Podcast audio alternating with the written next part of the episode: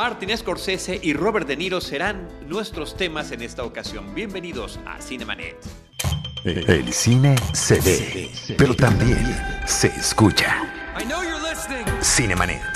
Con Carlos del Río, Enrique Figueroa, María Ramírez, Diana Gómez y Roberto Ortiz. Cine, cine, cine y más cine. Bienvenidos. Cinemanet.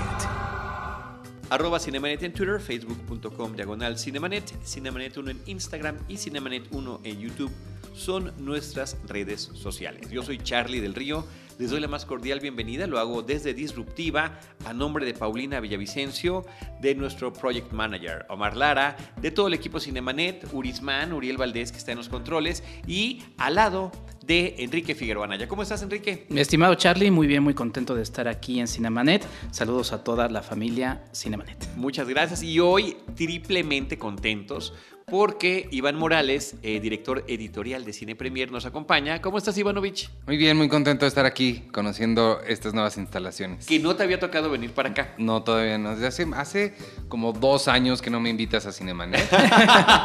y continúa porque ahora yo lo invité. sí, es cierto, cierto. Sigue es, esa deuda. Totalmente correcto. Pero a ver, la historia con, con Iván y yo tenemos una amistad de hace muchos años que se forjó a través del trato de trabajo entre Cinemanet y Cine Premier y yo como colaborador de la revista. Y, bueno, pues que afortunadamente he gozado con la confianza de todos los amigos y colegas que han transitado por allí, pero sí tu agenda estos últimos tiempos ha estado mucho más apretada, ha sido complicada, pero además lo, lo, que me gusta mucho de reencontrarnos es que ahora nos vemos más seguido porque estamos grabando el podcast de Seinfeld. Que también son unos malabares de agenda que... Impresionantes, hemos grabado a las 7 de la mañana eh, noches, eh, nos han tocado tráficos de uno y de otro, ¿no? Para poder llegar al punto de encuentro. Pero, eh, y que sea un anuncio también para escuchar el podcast de, Seinfeld, un episodio a la vez, en Cine Premier, y que desde que salió sin interrupción se ha publicado cada lunes. Sí. Entonces ahí hay un mérito ahí Bastante, creo que mucho más de lo que la gente se imagina. Sí, sí, y, de verdad, y para poder decir que estamos aquí pues en Cinemanet una vez más, desde alguno de los especiales, Ivanovich, realmente no, no ubico cuál habrá sido alguno de Sí, no, yo tampoco. creo que el último que recuerdo, creo que fue de hablamos de Stranger Things, me parece. Uy, ya tiene mucho sí, tiempo. O sea, no, pero en el de fin de año, ¿no? En el de fin de año seguramente nos vimos cuando hablamos de las ah, películas favoritas. claro, que por cierto o series.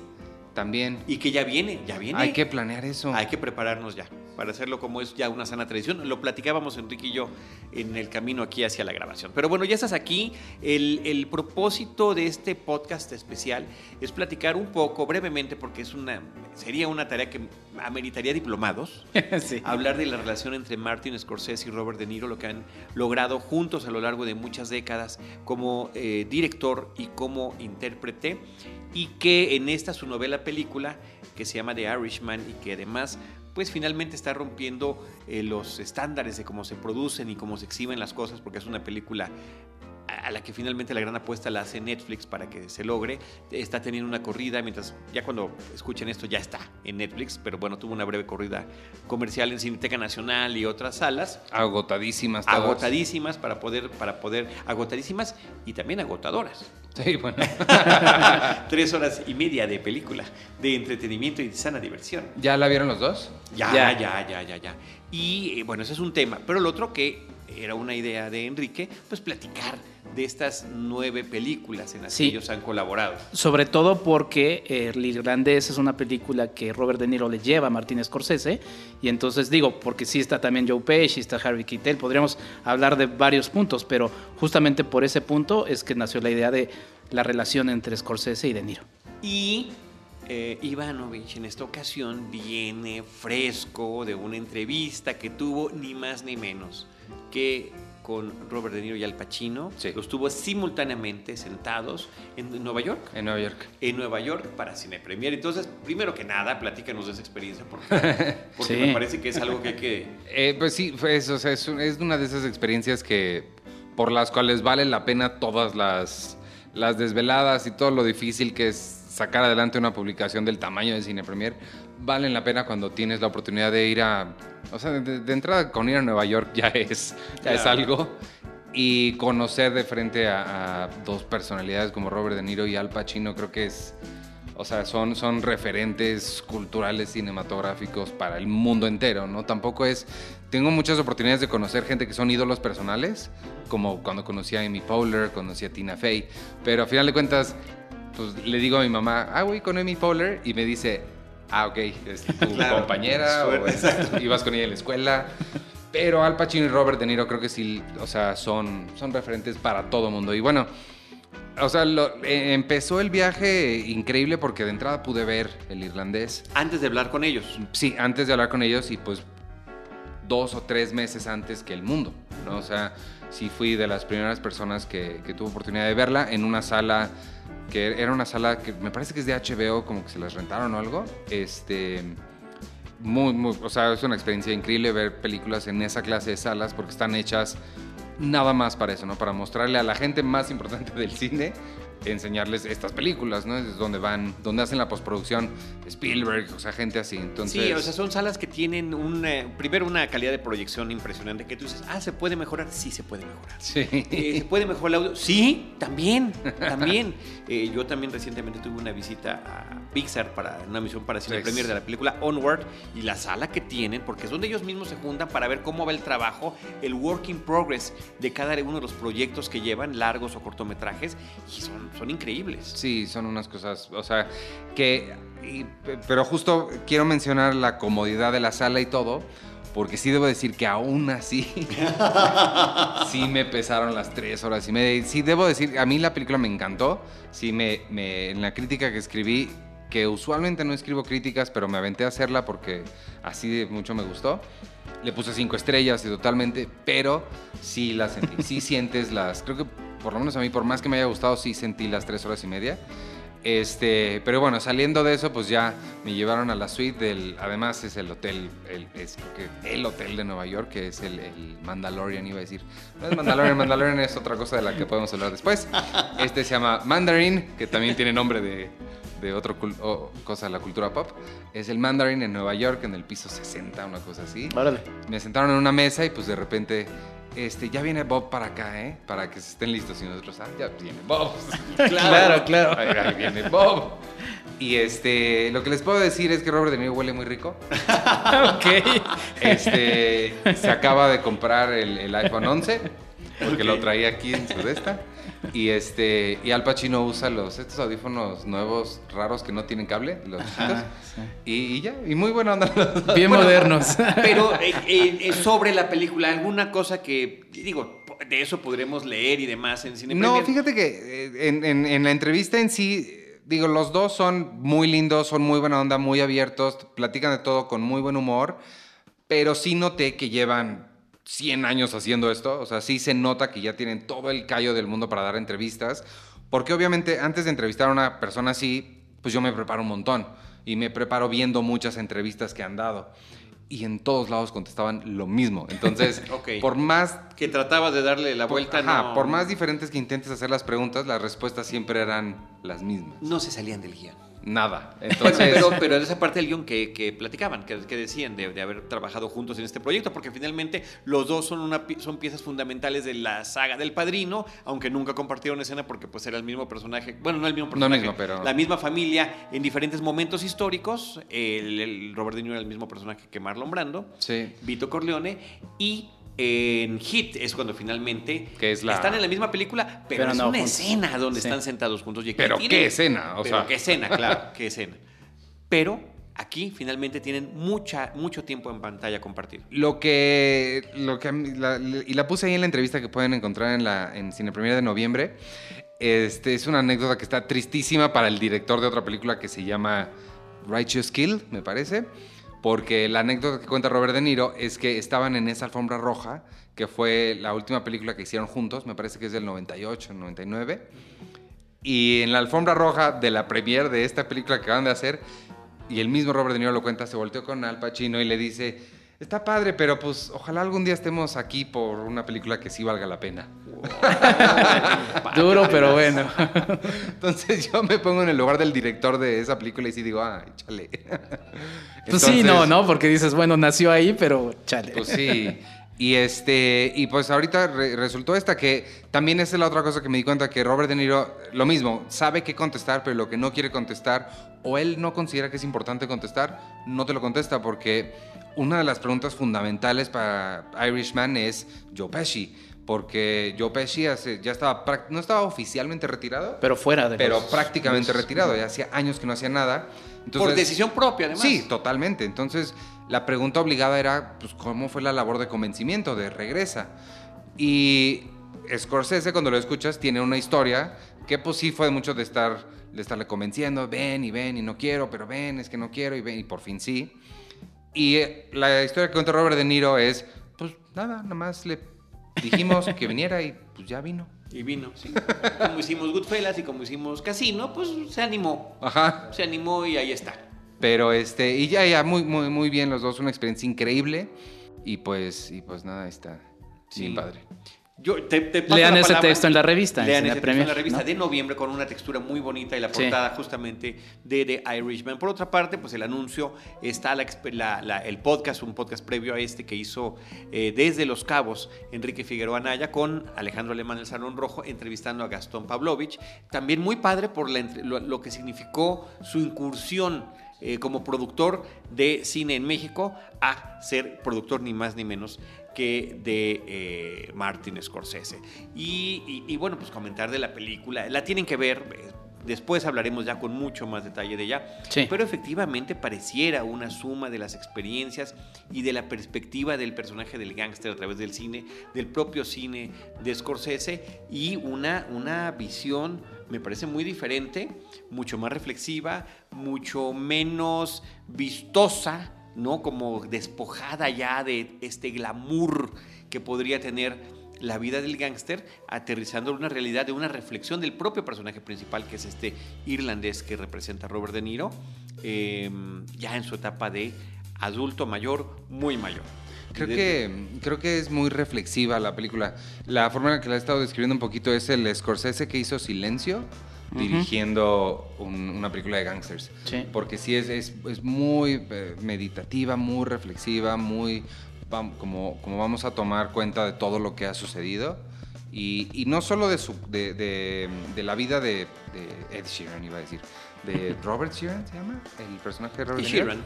Este, sino del cine de gangsters en general y de la misma carrera de, Scorsese. Entonces, por eso creo que vale la pena hacer esta revisión de sus películas porque mm, sí. este, creo que esta película es un buen... Lo que puse en la crítica, que es como raro citarse a uno mismo, pero pues yo lo pues escribí. Pues no, eres tú. Este, es, creo que es un buen... Digo, Scorsese va a seguir haciendo películas y se van a seguir haciendo películas de gangsters, pero si esta fuera la última película de Scorsese y la última película de gangsters, creo que funciona como un buen, como un buen punto final para ambas cosas. No, bueno, sería un cierre espectacular, amén de ese reparto de tantos histriones de diferentes épocas que han participado en series o en películas. Y, cuando digo series, incluyendo Boardwalk Empire, ¿no? Sí, claro. Que el produce, es sensacional y que ahí están, este, por ejemplo, Canavale, ¿no? Que, que, era uno de los personajes importantes a lo largo de la serie. Enrique, guíanos por este camino Sí. Desde, ¿Qué pasó entre Mean Street y The Irish? sí, es que de hecho podríamos todavía rastrear, digo, nada más lo voy a mencionar así de rapidito, Keep the Lights On, que es su primera película de ficción, y en donde ya se mete Scorsese justamente a ver, eh, hay, que, hay que ver también su vida personal, ¿no? Es un... Es un es, un, es, una persona que nace en Nueva York, que va viendo toda esa complejidad de los migrantes, ¿no? Hay italianos, hay irlandeses, hay latinos en los barrios y también hay esta anécdota de que pues él veía siempre saliendo de su casa, él, tenía como un problema eh, respiratorio y siempre salía y veía desde su casa pues todos esos movimientos, entonces siempre como que se preguntaba qué era lo que, lo que pasaba con ellos. Entonces, por ejemplo, Keep the Lights On, que es la primera película de ficción que dirige, pues habla eh, con el personaje de Harvey Keitel sobre estos mundos, ¿no? De, y, también lo religioso, ¿no? Porque pues es un italiano en donde las fiestas religiosas ocurren en cada momento. Y pues eh, con Calles Peligrosas, que es la primera película que aunque también protagoniza y estelariza a Harvey Keitel, el primer crédito tal cual en la película es para Robert De Niro, que es un actor que le presenta a Brian De Palma. Eso también nos abre otras posibilidades de, de ver qué pasó en los 70, ¿no? Es un texto que quiero proponer para ser premier. ¿Qué pasó en los 70 con todos estos personajes, ¿no? Brian De Palma, Francis Ford Coppola, que viene siendo como un poco el padre de, de todos ellos, eh, porque era un poco mayor a ellos. Y en fin, y con, con, con Calles Peligrosas nos va presentando justamente ese tema, que va arrastrando a muchas de, las otras películas de mafia que va haciendo Scorsese.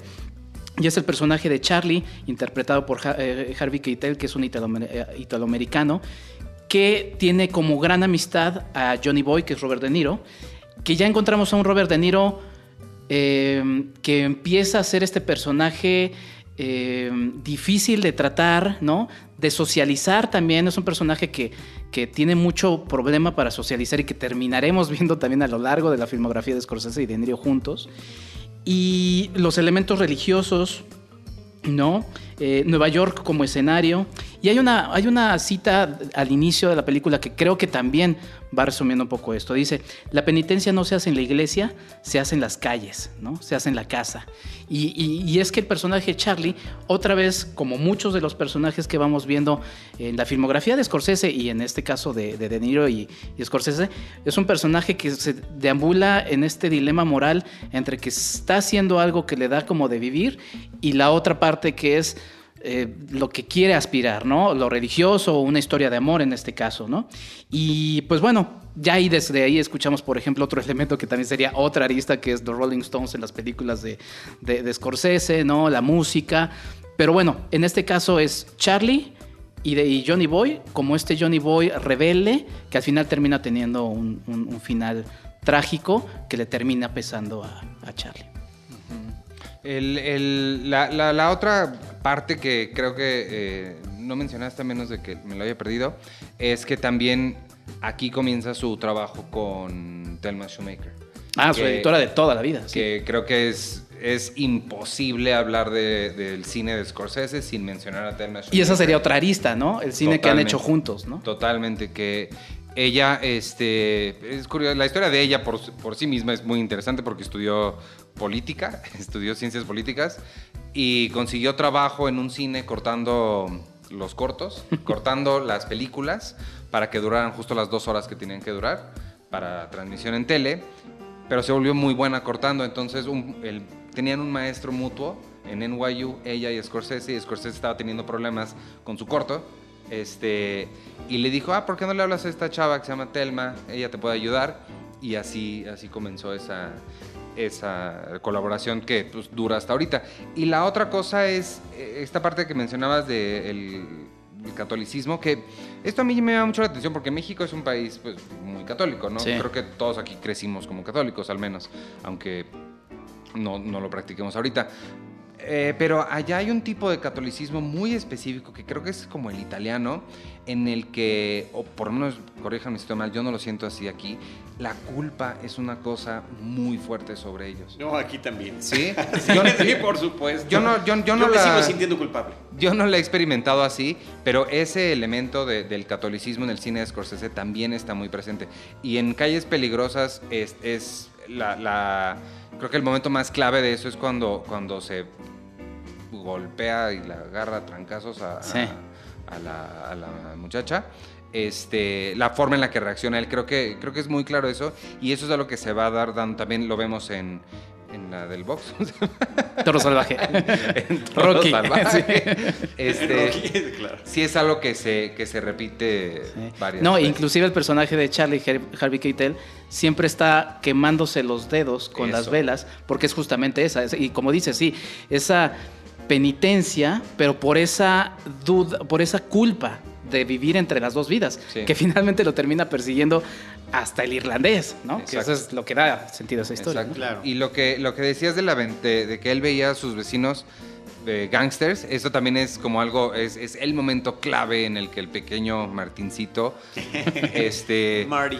Tuvo, tuvo una decisión, ¿no? O sea, o me vuelvo de ellos o hablo de ellos, ¿no? Y afortunadamente, pues él es un chico muy sensible, que quiso ser artista, y, pero sí, él siempre cuenta eso justo por su asma él no podía salir a jugar con ellos, se quedaba y a través de la ventana los veía en la calle de enfrente llegar en sus carros lujosos con sus mujeres y ¿Cuál es la escena con la que conocemos a Henry Hill en Goodfellas? Es él de chiquito viendo a través de la ventana a los gángsters de enfrente. Admirándolos. Entonces, admirándolos, Admirándolos, aspirando a ser y ves, como y ves los, los close de los zapatos, las llantas, las piernas de las muchachas. Claro, desde esa perspectiva. Sí. Desde esa perspectiva. El último dato que quisiera yo aportar en el tema de Mean Streets es que el poco presupuesto con el que se pudo realizar la película y quien le dio los tips para poder hacer eh, una película con economía de recursos era o eh, viviendo en México, que no fue su caso, o Roger Corman, que ha produjo todo lo que nos podamos imaginar de película serie B y que sabía cómo aprovechar al máximo. Y Roger Corman fue quien preparó a Scorsese antes de la filmación de eh, Mean Street, que es una película estrenada Sí. en Estados Unidos en 1973. Y de hecho en la película ven una película de Roger Corman. Hay que mencionar Boxcar Bertha, que mucha gente ni siquiera la considera dentro del canon de Scorsese, porque la hizo por encargo para Roger Corman, ¿no? Pero Pero es un western muy interesante. Sí. Con David Carradine, que también sale en Mean Streets. Es que es curioso, ¿no? O sea, cuando alguien es un verdadero artista, por más que le encarguen lo que sea, él no puede dejar de ser quien es y se nota. Bueno, y una última frase. Eh, Charlie, el personaje de Keitel, eh, de repente siempre hay una voz en off que no sabemos qué onda. Y al final de esta película, él está hablando solo, de- con Dios, ¿no? Porque está hablando, pero en voz alta. Y los otros dos personajes del de Niro dice, ¿qué? ¿Estás hablando solo? Y se ríe, ¿no? Así como de, este güey está loco. Pero burla. por esa re- religiosidad que tiene. Pues ahí está Mean Streets, Calles Salvajes, es el título. Peligrosas. Peligrosas, Calles Peligrosas, que es como se llamó en México. Taxi Driver sería la siguiente película eh, de Martin Scorsese con Robert De Niro como protagónico. Posiblemente sea la película emblemática entre ellos dos. Es una película que ha trascendido por infinidad de razones. Por una parte, el retrato de Nueva York, el retrato de un hombre perturbado ante su entorno y la forma en la que va interpretando la realidad y con la que quiere interactuar con él. Y amén de sus relaciones o intentos de relaciones con las mujeres, donde él pretende ser pareja o salvador. Bueno, es una película que además, y, y también eh, conectará con, con la cinta que, que también nos hizo invitar a Iván, porque quería hablar de esa película, pues conecta con otra cinta, que es la de, la de Joker, ¿no? Eh, por este jugueteo de las, de las alucinaciones, ¿no? Es una película que también tiene música de Bernard Herrmann, que le da muchísima personalidad a- al personaje de, de Travis Bickle, que además es parte de la música de, de- de Travis, porque lo vamos viendo cómo se va deconstruyendo con esta música tan característica de Herman. Y nos encontramos también en otro contexto. Un gran Es- score, un score sensa- Es que es cuando se juntan todos los elementos, Sí. de verdad. O sea, la, la- la interpretación, el guion, la fotografía, la edición, Sí. la historia. Y es una cinta que justamente también arranca desde la narración de este personaje. Entonces también ahí no sabemos exactamente qué es verdad, qué no es verdad. Y nos Como con encontramos el guion de Paul Schrader. Que también ese podría ser otra arista. Las películas que hizo No, no, bueno, Scorsese es que con si Paul Schrader. se ¿no? trata, tú ya harías. eh, es- los invitamos a que se inscriban al diplomado que va a dar. Exacto. Este, No, pero es que eh, Paul Schrader, por ejemplo, las películas que ha hecho con Scorsese también tiene temas Sí. ahí de culpa Sí. muy interesantes y, Y, de las estos que ha hecho él solo. Y las que ha hecho es él solo, exactamente, ¿no? Este, sí. Eh, de- sobre, sobre Taxi Driver, creo que. Digo, yo voy a seguir regresando a Thelma Shoemaker porque estudié mucho. Eh, me parece que ella, esta no la. eh, ¿Qué tal? Va a ser tu Julia Lu- Luis Dreyfus de este, de este episodio. Ándale, ¿qué tal que digo? Estudié mucho y no estoy seguro si esta la hizo o no, pero hubo un descanso ahí de- de ellos de colaboración de varios años porque mm, ella le no la dejaban entrar al gremio, los gremios le bloquearon la entrada hasta que no, de hecho no trabajó, ya me acordé, porque volvió a trabajar con él hasta Raging Bull, que ya como era una película de gran presupuesto, ya la por fin la dejaron entrar al gremio. Y hablando de Joker, nada más para salirnos, pues no sé por qué no saldríamos a hablar de Joker, pero creo que va a regresar más a colación, más que con Taxi Driver, con The King of Comedy. Al ratito que lleguemos Sí. a, Ah, a. The King of esa- Comedy, Esa es la gran conexión, sí. creo que ahí sí Todd Phillips creyó que nadie había visto The King of Comedy Sí. y dijo, ah, ¿qué tal si Sí, hago lo- eso? Hacemos eso, sí. Yo lo, lo dije, hicimos un especial de, de- de Joker. Este, y ese fue mi, ese fue mi tesis. Pues claro. Es, parece un remake. De The King of Comedy. Bueno, pero eso es después. Eh, Taxi Driver es de 1976. Amén de la participación de Robert De Niro, Jodie Foster participa en la película. Una, si de por sí la película, por su temática violenta, era controversial. Bueno, la participación de Jodie Foster, que era una actriz eh, infantil, diagonal, juvenil, en el papel de una prostituta eh, no adulta, eh, resultó extraordinariamente polémico, es el personaje que él pretende salvar, y su interés romántico termina siendo Sybil Shepard, ¿no? Y Harvey Keitel, sensacional como este pimp, como padrote del personaje de Jodie Foster. Y el, el- el otro personaje que yo que odio cuando hacen esto, pero es que hay veces que tienen razón. Este, el otro personaje que hay que destacar de aquí, aunque también aparece en Mean Streets, pero creo que aquí la ciudad de Nueva York es cuando realmente toma un- Una importancia, una preponderancia, dimensión sí. que no, no habíamos tenido en, en el cine de Scorsese, por lo menos hasta ahora. Y que a pesar de que en muchas películas Nueva York sí tiene una presencia importante, son pocas las películas que logran hacer que, que se sienta como se siente, ¿no?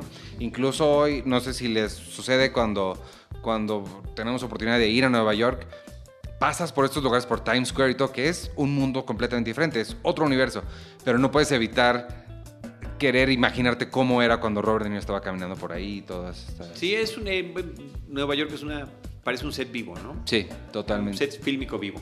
Y también, por ejemplo, eh, el asunto de en las calles, porque las va recorriendo en taxi todo el tiempo el personaje de Travis, eh, menciona caminan ricos, pobres, todo tipo de gente, ¿no? Que eso también se va viendo en las películas. Y Travis también se somete al calor como penitencia, Claro. ¿no? Entonces, otra vez ese elemento que vamos a ver- estar viendo en el cine. Pero, pero sí debo, sí, sí debo estar de acuerdo. O sea, en, en- en- con todo el guion de, de Taxi Driver, sí, digo, la, la puesta en escena y la, pues todo lo que es de dirección tal cual, sí la siento una película muy Scorsese. Sí. Pero el guion sí lo siento muy Paul Schrader. O sea, Sí. esta, esta narración, la- el, simplemente Scorsese tiene mucho más humor que Paul Schrader. Paul Schrader es una persona, no sé si él sea una persona, pero sus guiones son muy serios.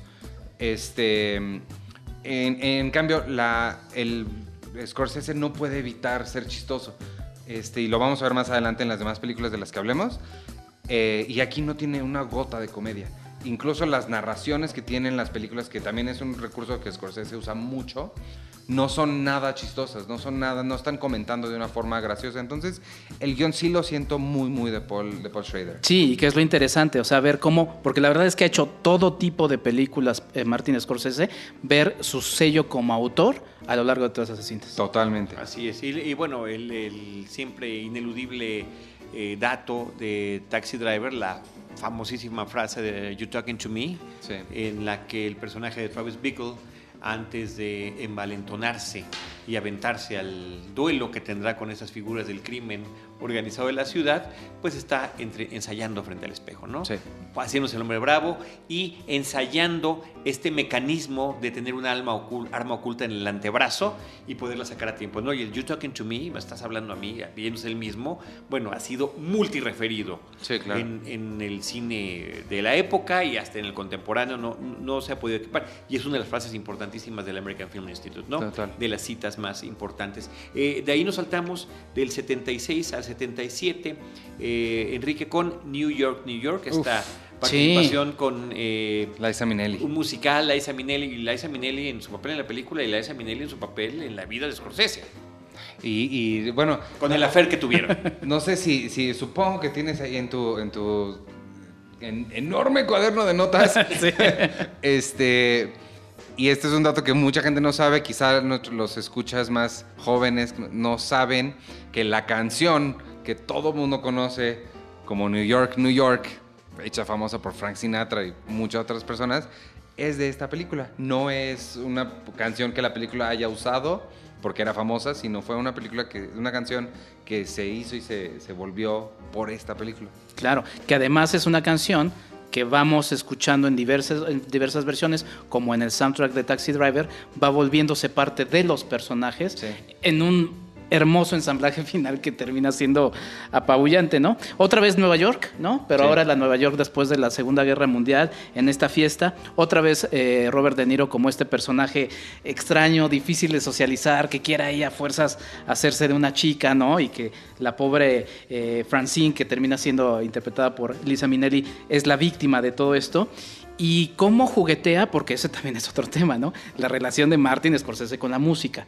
Cómo juguetea estas dos porque el personaje de Robert De Niro es un saxofonista que le encanta toda esta estridencia muy, muy, de, muy de, de, los afroamericanos, ¿no? Mientras que al personaje de Francine le gusta otro tipo de música. Y cuando se ensamblan, terminan siendo superiores, aunque ella es siempre esta lucha de, de que ella finalmente es mejor que él, ¿no? Pero es una historia de amor muy interesante y es un musical. Sí, y tiene, bueno, es la, onda de la música con Scorsese, creo que sí tienen razón, sí da para una tesis completita. sí. Este, pero sí, bueno, y la, otra cosa que, a mí me gustaría destacar de, esta película es, bueno, no, sé si necesariamente de, de, esta película, pero comenzó aquí, que es lo que acabas de mencionar, que es este personaje outsider que tiene muchas ganas de hacer cosas o que tiene muchos deseos o sueños y que por alguna razón u otra no se permite a sí mismo realizarlos, ese personaje también se ha vuelto o se volvió una de las especialidades de Scorsese. Es el mismo personaje que vemos en, por ejemplo, en El Aviador. ¿no? es, es, un millonario que ¿qué quiere ser? Él quiere ser cineasta. Sí. Entonces tenemos a toda esta gente que quiere estar en una posición diferente a la que está y el mundo que le dice no Em, y en esta complicación entre la vida real y la, cinematográfica, ¿no? La, ficción fílmica, eh, una película que no fue un éxito de taquilla, un, eh, momento difícil en la vida del propio Scorsese, eh, tuvo, tuvo el affair con Liza Minnelli y después el rompimiento. La película no le fue bien, entonces hubo un periodo en que le, en que le fue muy mal a él personalmente, se, sumió, se hundió en una depresión eh, tremenda. Es una película con muchísimos extras, con una gran producción que la verdad se, sí, sí, o sea, ahí podríamos otra vez meternos en el tema de Martin Scorsese en el tema de las producciones, ¿no? Cómo sufrió para sacar la última tentación de Cristo, eh, esto que platicamos de Box Carverta, cómo aprende a hacer esto, After Hours, en fin, es otro tema que también nos puede llevar por ahí. Y bueno, yo pensé, ahora que todo el mundo estaba hablando de Bradley Cooper, la, última película, ¿cuál fue? La de... Um, Nace una estrella. Nace una estrella. Pues es, es, una historia similar a esto. Y el final es un final apoteósico, ¿no? Otra vez, como decía Iván, si les gusta la canción, aquí se van a enamorar de la canción y también quieren irse a, a, la ciudad. Es otra vez una perspectiva distinta de la ciudad de Nueva York que es monstruosa y en cada una de las películas nos lo va a presentar. Esta depresión que mencionaba Charlie por la que pasó eh, Scorsese también tuvo que ver mucho que ver con su uso de cocaína, se metió duro, le, entró duro la cocaína, tanto así que terminó en el hospital. Terminó en el hospital Scorsese con una este, sobredosis y profundamente deprimido. Y en ese momento, en ese cuarto de hospital, llegó Robert De Niro y le aventó sobre la cama un libro y era la biografía de Jake LaMotta y él llevaba años insistiéndole en que hay que hacerla, hay que hacerla, hay que hacerla, pero Scorsese, al ser un chico asmático que nunca salía, que nunca hacía deportes, no le podía importar menos el box hasta que lo empezó a leer y dijo, sí, esta es la siguiente. Y estaba él en un momento tan harto, tan harto de, sí mismo, de lo que él había estado haciendo, se sentía, por, lo mal que le fue a New York, New York, se sentía en el, en el hoyo, o sea, ya desesperanzado por completo, además, desesperanzado con el cine mismo, porque a pesar de que justo en los 70, que sí vale mucho la pena hablar de los 70, lo hicimos un poco cuando hablamos de, había una vez en, en Hollywood, pero es este momento en el que el piso se retumbó en Hollywood. Todos los establecidos, todos los estudios de repente se cayeron. ¿Qué es lo que le pasa al personaje de Rick Dalton en, la película de Tarantino? Ya a nadie le interesaba ese viejo Hollywood. Estaba, estaban estos nuevos cineastas. De escuela. ajá, este, harto. Y estaba Scorsese harto de todo lo que veía tan harto incluso, o sea, el, el, nivel también, estaba harto de la forma en la que usaban el color en el cine. Y por eso eh, Raging Bull es en blanco y negro, por eso hizo lo que hizo para que regresara Thelma Shoemaker, y entonces fue que armaron una película que está no podría tener más energía. Es una película que, que- que se siente harta, que se siente explosiva, que en cualquier momento... Creo que un buen título hubiera sido como el, el título de la película de, de Gerardo Naranjo, Voy a explotar, porque algo Sí, va a claro. pasar en esta película en algún Claro, momento. claro. Y, y, eh, todos los matices físicos y psicológicos por los que atraviesa el personaje, por los que atraviesa el propio De Niro para interpretarlo. Este hombre que va ascendiendo en el mundo del box, pero al mismo tiempo tiene esta relación autodestructiva y la familiar, que es al final de cuentas la que más termina afectada. ¿no? El poder verlo tanto en el ring como en otro ring que sería el de la vida doméstica, dilapidándola, es, es algo que es brutal Sí. en esta película. Aquí aparece por primera vez en una película de Martin Scorsese, Joe Pesci, ¿no? En un, pate- un papel en el que lo vemos más rebajado al, al tono de, de Buenos Muchachos y de Casino, ¿no? No tanto como en el irlandés. Eh, y también vemos justo de esto que platicaba Iván, sí, no le, no le interesaban los deportes. Él dice, Aldo más, hay muchas charlas y búsquenlas en el Festival de Cine de Tribeca, en donde se juntan para recordar todas las películas que han hecho, De Niro, eh, Son grandes Scorsese, charlas, están son muy interesantes charlas y habla justamente de eso, de lo que más pensaba yo de deportes era un tipo corriendo y ya, ¿no? Claro. Y justamente también por eso hay quienes dicen, bueno, las escenas de, de boxeo, a quienes les gusta el boxeo, dicen, pues es que no son escenas tan realistas. No era exactamente lo que le interesaba, ¿no? Ese, de, de hecho, ahorita me, me recordaste algo que creo que también no quisiera que se acabara este programa sin mencionar eso. Scorsese no es una persona eh, perfeccionista y eso creo que también es una parte fundamental de su cine. Eh, ahorita lo que dijiste no es muy realista ni nada. A Scorsese no podría importarle menos si las cosas son realistas o no. No importa si son reales, sino si son emocionalmente reales. Y él muchas veces, en muchas de sus películas, se ve un poquito el boom, o se ve una luz, o, o el actor está mirando hacia un lado donde no debe. No quiero decir que sea un cine mal hecho para nada, Sí. pero sí tiene estas fallitas que alguien como Fincher, por ejemplo, Bueno, Kubrick- Kubrick se volvería loco, ¿no? Jamás permitirían.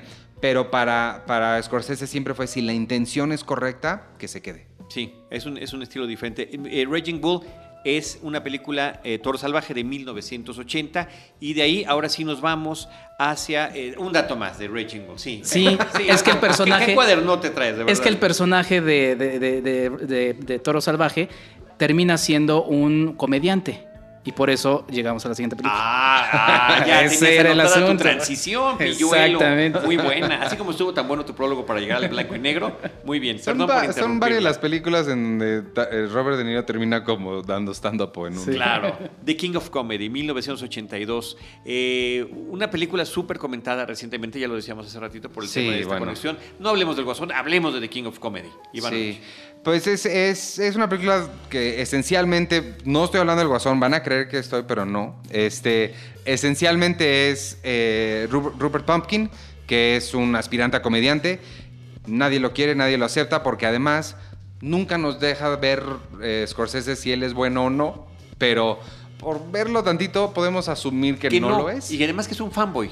Ajá, sí, es que a eso voy. Su, su forma de acercarse al arte del stand-up no es viendo a stand-ups, no es juntándose con stand-ups, no es intentándolo, no, es acosando a su ídolo más grande. Entonces, su, su gran plan para salir en la televisión es secuestrando a, Jerry Langford, que es interpretado por Jerry Lewis, que esa también es importante la participación de Jerry Lewis ahí. importante. Este, y, y bueno, es a través de esto que él, que, que él decide, pues, su paso a la fama, ¿no? Aunque El- lo trata de hacer de la forma correcta, ¿no? Más o Eh, menos. Vagamente. ¿no? Vagamente. Es uno de mis personajes favoritos de, de De Niro en Scorsese. Yo diría que inclusive es mi personaje favorito. Es una de las actuaciones también más raras de Sí, De Niro, ¿no? sí. Y bueno, este jugueteo de Rupert Pupkin que termina siendo Pumpkin y todos los nombres Nunca nadie le dice su nombre correcto. que es parte justamente de la película. Y algunos la consideran inclusive como una especie. Aquí también hay alucinaciones, aunque son un poquito más claras, ¿no? Más claras que en, Toro, que en Tax- Taxi Driver. Y bueno, las, las dos puntas del personaje, ¿no? Esto no es tan importante para mí, dice eh, Rupert al, al inicio, y termina haciendo pues, todo el desastre. Hay una escena que me gusta mucho en la que ter- cuando se termina colando porque habla con una productora del programa de Jerry y, y ella como que lo trata bien y le dice, bueno, este es el camino a seguir. Y ya cuando ve que, porque todos no, no saben quién ha secuestrado a Jerry, ve que es este personaje, ella como que sí ve así, o sea, como, como que se siente decepcionada de, chin, o sea, a esto tuvo que llegar, ¿no? Esa es una gran, gran escena y también la otra en la que vemos sin toda la parafernalia de otras películas la locura de, de Rupert, ¿no? Está parado en, una, en un cuarto oscuro con una eh, imagen de toda la gente del público y él extasiado con eso. Y a esa escena ya dices, este Eh, está Eso iba yo a comentar, son las que más me gustan. Se supone que, se supone que es su departamento donde tiene fotomurales de, estrellas o de públicos y esa hacia quien él se está dirigiendo. Ese surrealismo eh, planteado de esa manera me parece que es, es, eh, preciosista y perturbador. Pero es el, es el sótano de su mamá, ¿no? Porque se la En su casa, sí, en se su la pasa casa. gritándole, Sí, no, mamá, en su casa. qué". que es la mamá de Martin Scorsese, que también sale, eh, podría llevarnos a otro texto. La mamá de Martin Scorsese en el cine de Martin Scorsese. La, la otra, nada más para resaltar otra escena que no tiene, no, es- no es de Robert De Niro, pero ¿cómo se llama la muchacha que sale en King of Comedy? Bueno, ella tiene una escena que es escalofriante cuando Ah. le empieza a cantar a Jerry Langford, cuando lo tiene enfrente. Es. eh, Sí, porque ella es como la parte perversa de esa locura de Rupert, que ya también está. Exacto. Sí. Sandra Bernhardt es, es Sí. la, es la, la- porque es comediante, ella sí es stand-up comedy, ¿no? no, De- es igual de fanboyera y de. no, no, no, no, no, en la vida real. Ah, sí. Actriz y también, eh, también Sí, sí, según sí. yo, también hacía, hacía stand-up. Pero ella no. es report fan. Es ándale, Sí, más o menos.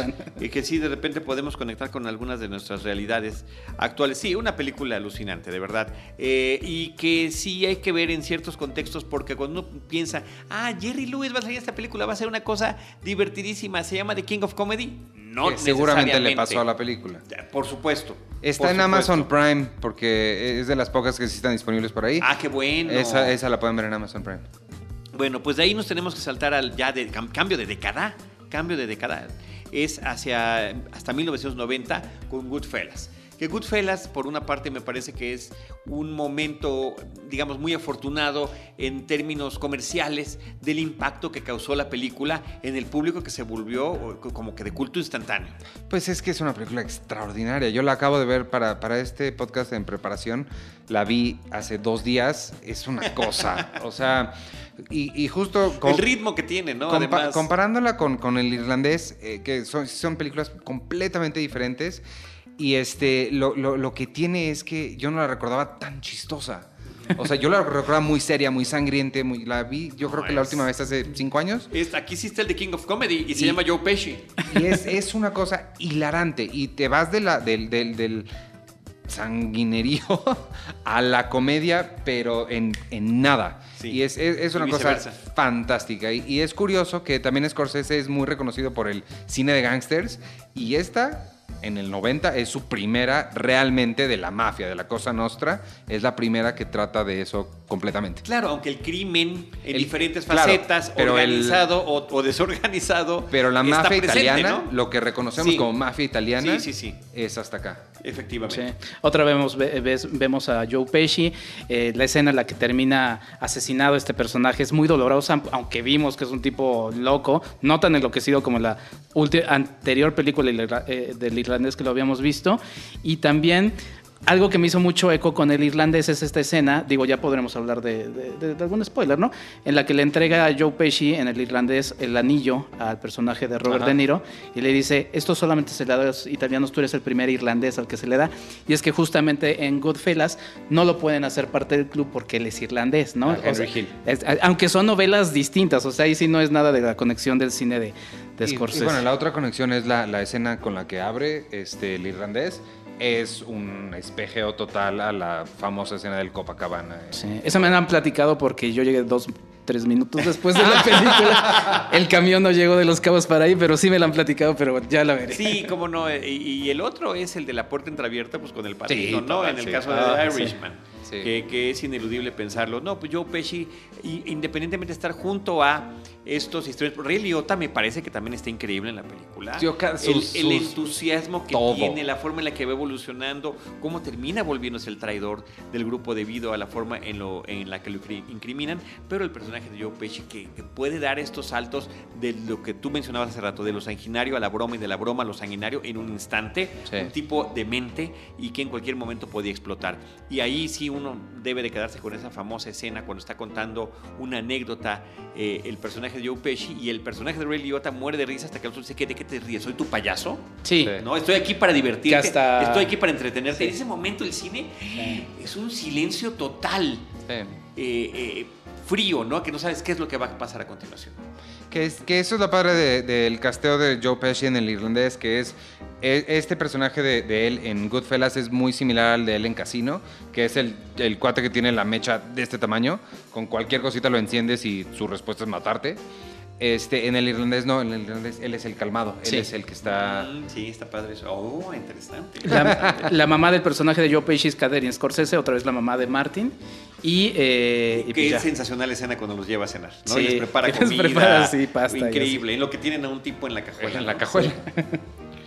Bueno, pues de, de esa película de 1990 nos saltamos al 91 con Cape Fear. ¡Ay, Cabo- en la torre! Esa se me había olvidado por completo. Cabo de Miedo, un remake. Es eh, remake. interesantísimo que se haya hecho un remake y que lo, no solamente lo actualiza, sino que lo hace todavía más eh, violento, ¿no? La película original es de Sí. 1962. Se lo apropia, aunque visualmente también, y aunque está esa color, se ve como de la época, ¿no? Y rescata a actores como Robert Mitchum y Gregory Peck de la, de la película Tiene original. su cameo en esta. Que son ¿Quién los- es? ¿Es, la, ¿Es Jessica Lang? ¿O quién es? En- Sí, sí, es Jessica Lang, sí. Sí. Prosigue, prosigue, prosigue. Y este, y bueno, aquí sí vemos un Robert De Niro en todo, exagerando todo, ¿no? Porque el personaje Max Cady es un tipo que, que desde que muerde cachetes y los escupe, ¿no? Es un tipo loco. Está esta escena en la que está riéndose en el cine eh, como el peor vecino que te podrías encontrar de butaca, ¿no? O, o- o la escena impactante en su propia celda, con sus obsesiones eh, distribuidas en imágenes a su alrededor, las religiosas, las de venganza, y él preparándose, preparándose, Sí. prepar- con ese objetivo. Esa no recuerdo nada. Yo vi todas las películas de Scorsese en 2003, 2004, cuando en mi universidad me volví loco y veía la filmografía completa de directores. Y no la he vuelto a ver esta desde aquel entonces porque no recuerdo nada. Y es una. es- es- en su personaje también se tatúa. No sé exactamente qué se pone atrás, pero como es este actor también de, de método, ¿no? Y que se mete en su papel, no era un tatuaje de esos que se quitan rápido, sino que se investigó para que fuera algo que parecía más real. Y ahí, por ejemplo, también podríamos hacer otra vertiente de las cruces que aparecen. Ahí tiene una cruz en la espalda y habla de esta, de la verdad y la justicia. Sí. Ah, y la música de, que es original de Bernard Herrmann la, la reinterpreta Elmer Bernstein de manera espectacular y también sí sientes que estás viendo una película de, de los tiempos de la original, ¿no? Eh, y Nick Nolte, que es el personaje con el que se tiene que enfrentar, el abogado, el que se Sí. quiere ven- eh, vengar, eh, Jessica Lange, que, que es la esposa, y Juliette eh, Lewis, la hija, y Como la, a la- adolescente. a la que pretende seducir este violador que había estado en prisión. Entonces es una película que sí, efectivamente, a mí me parece muy impactante. Recuerdo haberla visto, o sea, cuando la vi la primera vez me pareció así como demasiado fuerte todo lo que estaba sucediendo, ¿no? Y los momentos límite a las que nos estaban llevando los personajes.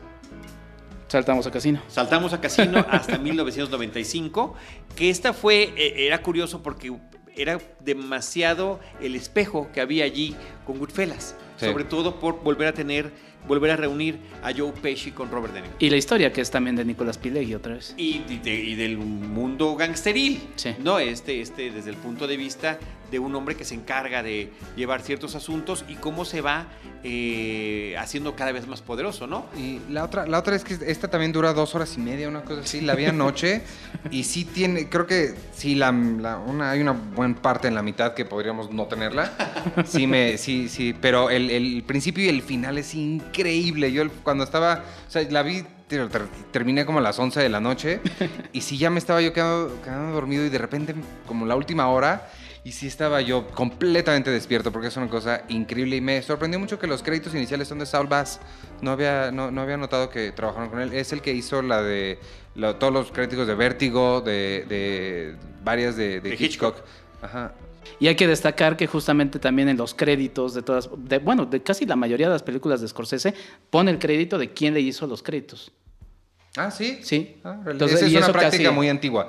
Tiene sentido con también su crédito siempre es a picture, a Martin Scorsese Picture, que también es un término viejo. Bueno, aquí salta a Las Vegas, ¿no? Eh, otra vez vemos un personaje de Joe Pesci que termina. Bueno, aquí es el personaje de, mm, de- de Robert De Niro, que es Sam Ace, eh, Rothstein. Es un personaje que termina entre la espada y la pared eh, por su amigo y por su novia, la que obliga. Pero es lo mismo, digo, es el personaje que quiere, quiere estar donde no está. Él quiere ser legítimo. Él quiere. Sí. Él está en una ciudad donde lo que él hace puede ser legítimo. ¿Y qué sucede? Que viene todo su pasado encarnado en Joe Pesci a poner la vida de cuadritos cuando él ya estaba bien. Y tiene una línea que es fantástica cuando él decide casarse con Sharon Stone en la narración de que el uso de la, de la voz en off aquí es increíble, este, porque es un diálogo entre los dos, en el que Scorsese, digo, De Niro dice, ya todo estaba bien en mi vida, todo estaba tranquilo. ¿Y qué hice? Me compliqué la vida. Claro. Y, y que es una película que podría tener muchos ecos con el, Lo- el Lobo de Wall Street, ¿no? Totalmente. Eh, en- entre muchas otras cosas, ¿no? Con este encumbramiento del propio personaje, eh, el- lo que, cómo se descompone con tanto poder económico, el hecho de tener esta esposa modelo, modelo no de su comportamiento, sino de su físico, ¿no? Que en, en- en Casino es Sharon Stone, en El Lobo de Wall Street es eh, Margot Margot, Robbie. Robbie, ni más ni menos, ¿no? Hay muchísimo, muchísimos ecos entre ambas películas. Sí, porque además eh, nos está otra vez una película que nos marca una época, ¿no? En donde dice los mafiosos son los que dominan Las Vegas y hacia el final de la película dice pues Las Vegas se terminó convirtiendo en un Disneylandia y justamente entró la especulación bursátil que nos Ah, lleva ¿no? a El Lobo Corte de A Wall Street. a la siguiente película. Exactamente. por supuesto, Total- ¿no? totalmente. Y este recurso de, de que él narra la historia a partir de su propio. eh, Él y el personaje de Joe Pesci. Sí, eh, a partir de, de esa explosión, ¿no? Donde no sabemos el desenlace del personaje hasta mucho, mucho más adelante. Eh, bueno, de ahí ya nos saltamos hasta, hasta la que ya, que ya platicamos un poquito y que ya platicaremos con más detalle, que es de Irishman. Pero en el Inter, en el año de 2015, hizo un cortometraje. Eh, Martin Scorsese, que no nada más lo- lo dirige y lo produce, sino que también lo actúa. Y es un comercial para una serie de casinos en, en Asia, ¿no? En China, en Japón, en Filipinas, y donde reúne, en la única vez que se reúnen así, en una película de Scorsese, a sus dos musos, que serían Robert De Niro y este... Joe Pesci, Harvey Keitel. No, no. Leonardo DiCaprio. Leonardo DiCaprio. A quien, Ah. por cierto, le presenta a Robert De Niro a Scorsese. Claro. Entonces es sensacional, está en internet, en muy mala calidad, pero está ahí para que lo puedan. Debes lo saber puedan buscar, ver. debes saber buscar. Este, eh, se encuentran los dos llegando a Manila. Ninguno de los dos sabía, no se encuentran eh, Robert De Niro y, y el otro. Leonardo DiCaprio. A nadie se le olvida el nombre de Leonardo DiCaprio. ¿Qué te A? Charlie. a mí sí. Y los dos van, van a competir por el mismo papel. Y los recibe Martin. Entonces son ellos mismos interpre- reinterpretándose. Y el duelo que traen Scorsese y Y Leonardo DiCaprio. es increíble. Increíble. Lo tienen que ver. Es muy divertido. Muy Que- y, divertido. y ese podría ser otro especial para después los comerciales que han hecho los directores. Bueno. Claro, claro. Y el de Freixenet que tiene este, también Scorsese, hecho al estilo de Hitchcock, que es brutal. El de American Express, el que Es no, el que. ¿te lo has visto ese que fue a revelar las fotos de su hijo y no le gusta ninguna porque están, no sé qué, qué estaba pensando el fotógrafo, Dios mío. Oye, ¿quieres volver a cumplir 11 años? No sé qué.